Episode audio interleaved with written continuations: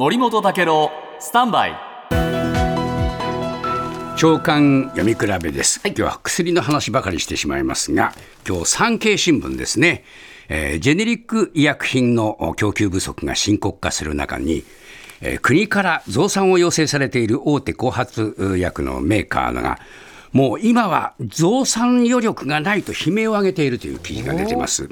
でこれ、えーその大手後発メーカーのですね東和薬品の吉田社長がこう言ってんですね。工場の従業員は残業休日出勤深夜勤務でフルに働いているけれどももう生産余力はないのだとこういうふうに言ってます。でなぜかという問題が起こってるんですがこれ日本経済新聞の社説がですね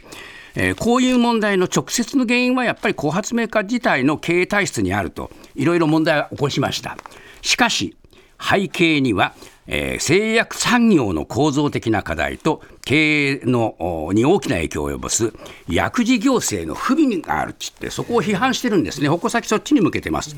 で最大の問題は小規模なのに多くの品目を生産する企業構造になってしまうということだと。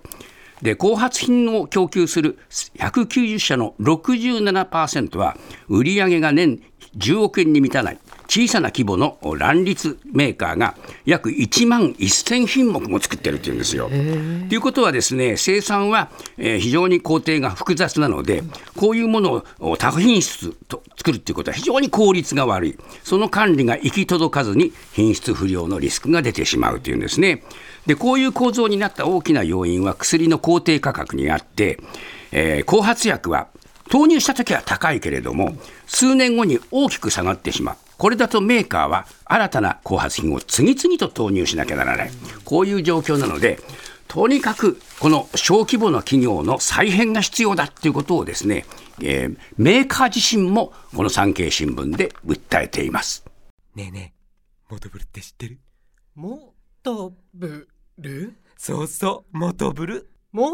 とぶるそうそう、モトブル、モトブル。そんな僕たちモトブルのレギュラー番組が始まりました。毎週日曜午後11時から配信スタート。歌あり涙ありの30分。ぜひお試しください